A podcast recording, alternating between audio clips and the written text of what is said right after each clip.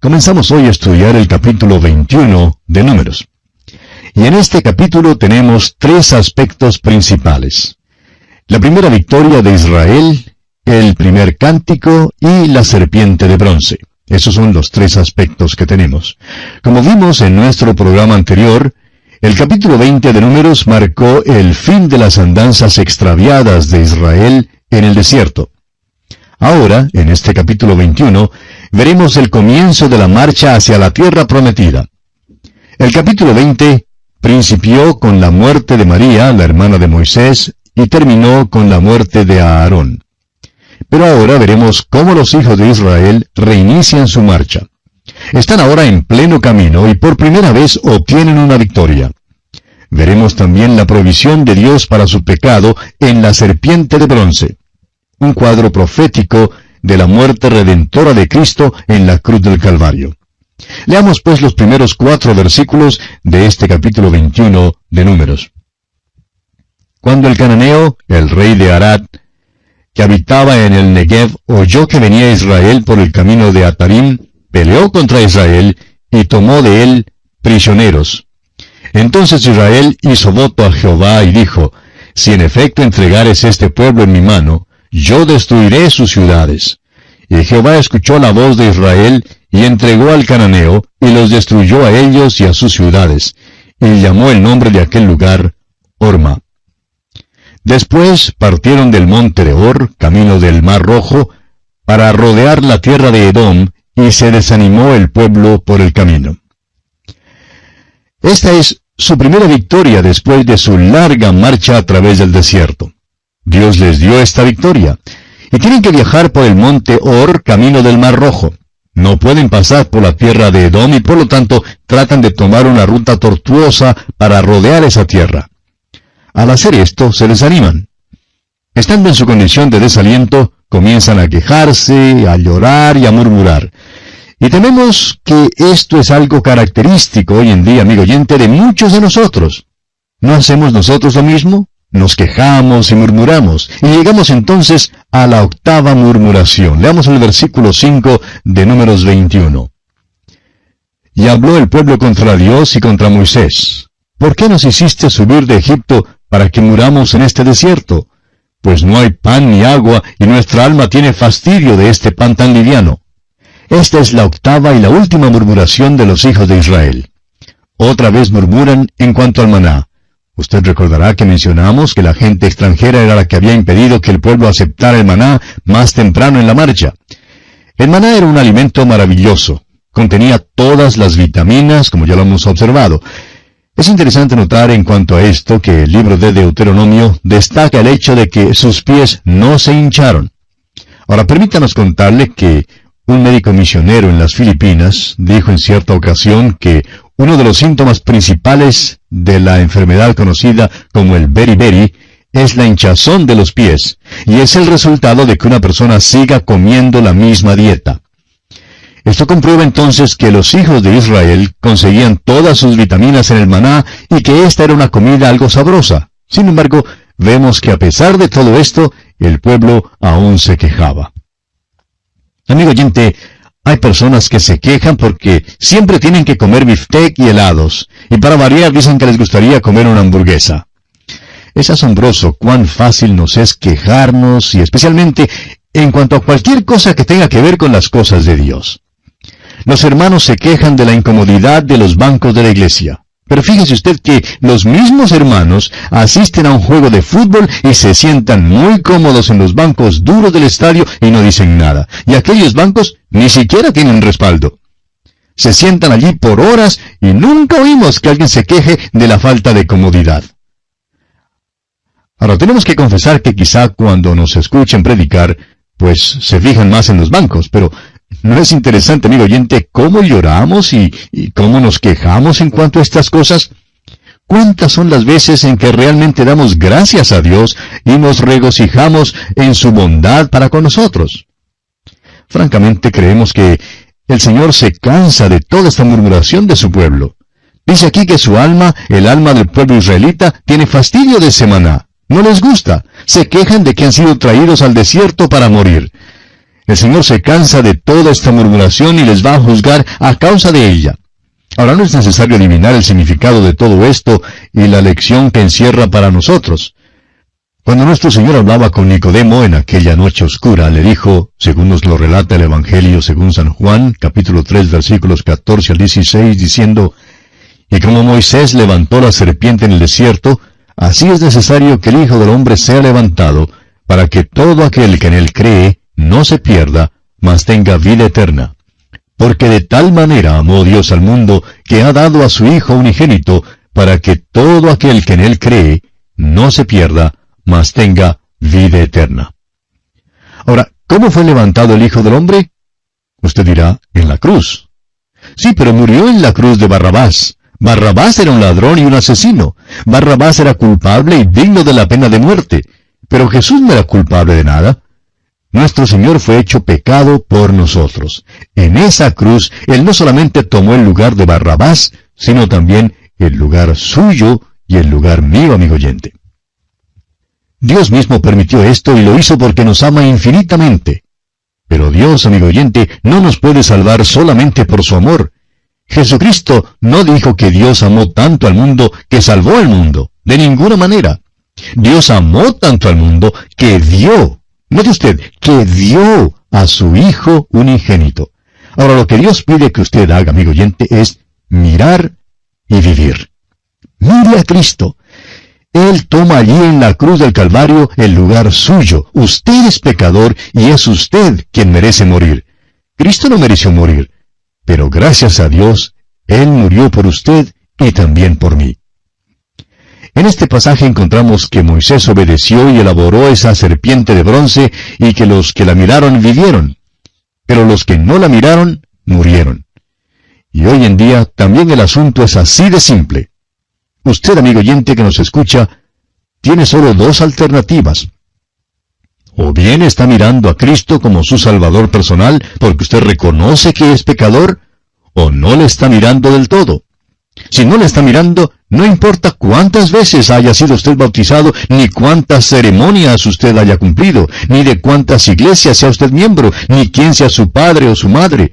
Usted, amigo oyente, es un pecador perdido que va rumbo al infierno. Usted, amigo oyente, debe mirar al Salvador, al Señor Jesucristo.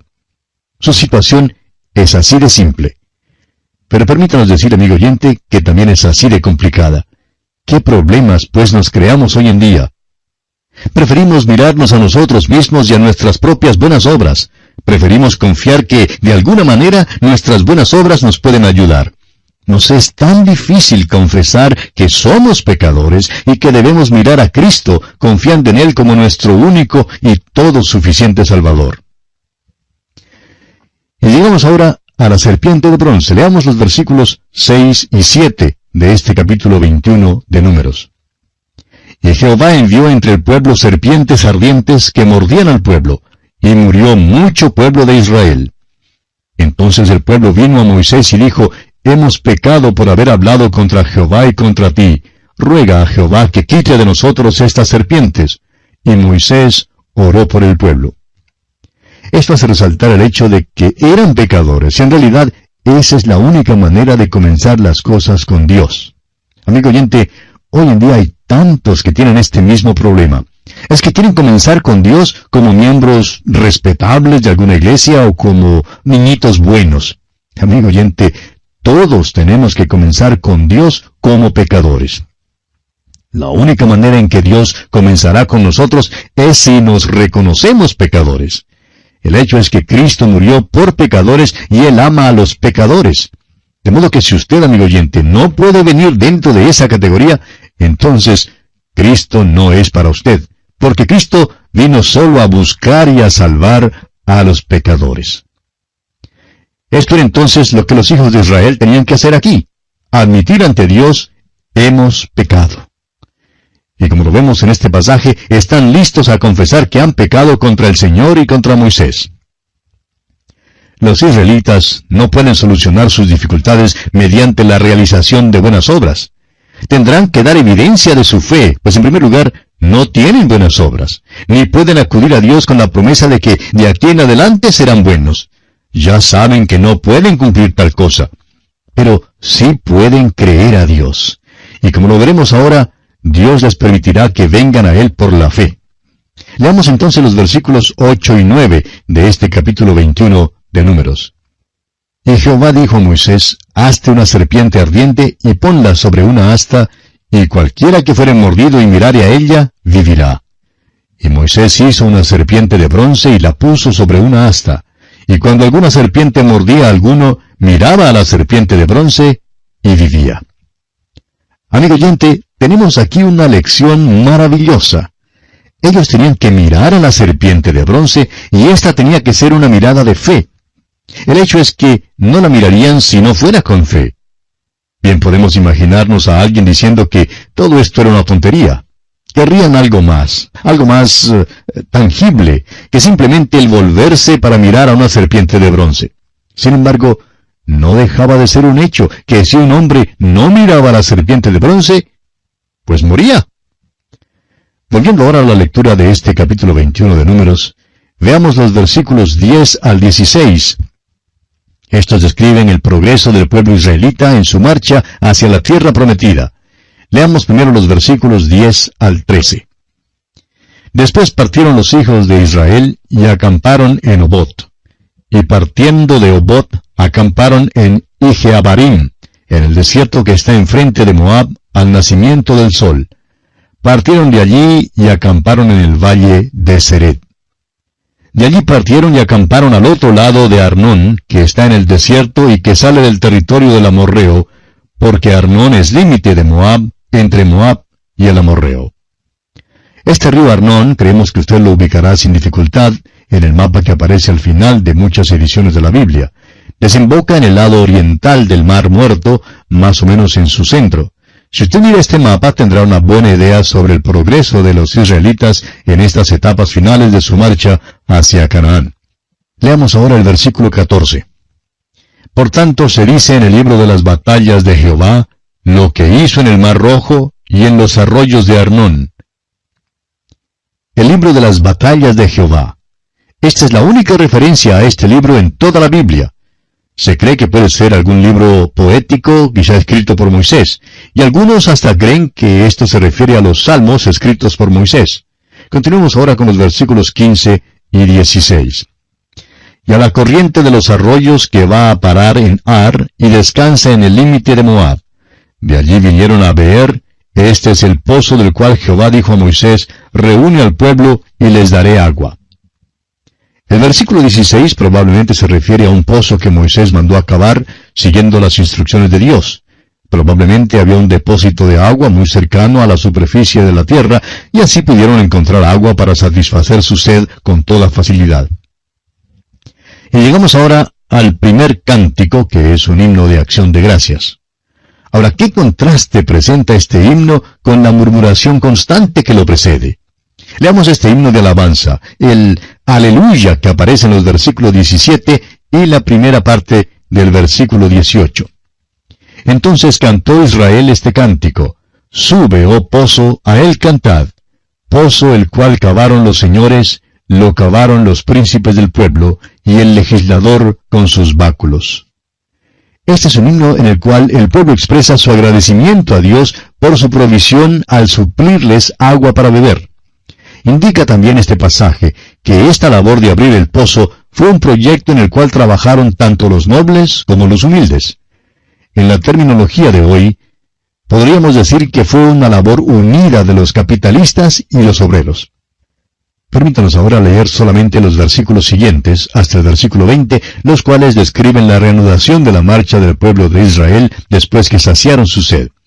Comenzando con la última parte del versículo 18, dice, Lo cavaron los príncipes del pueblo y el legislador con sus báculos. Del desierto vinieron a Matana.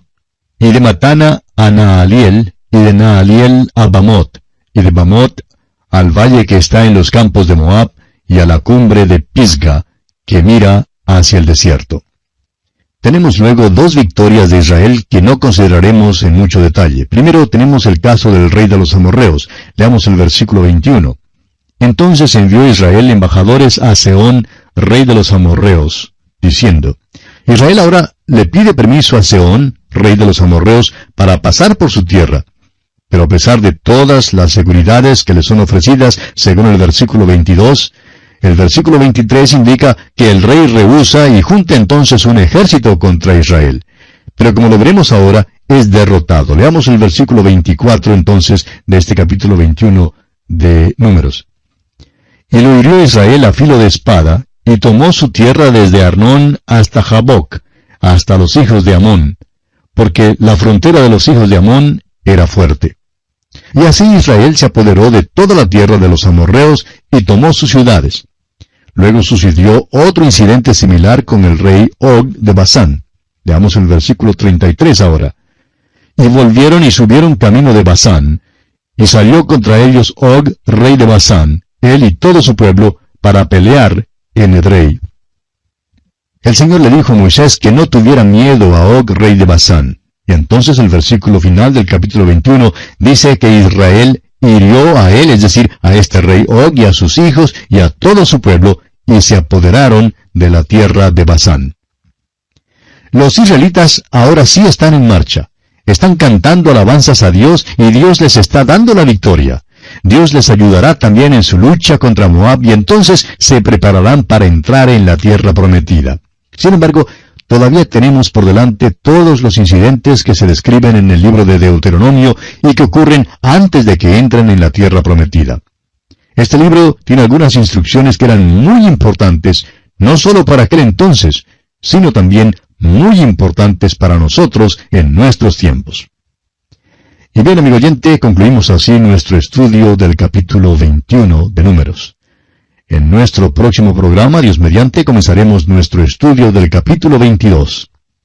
En el capítulo 22 encontramos el camino de Balaam, y entraremos en una nueva sección de este libro de números que abarca los capítulos 22 hasta el 25.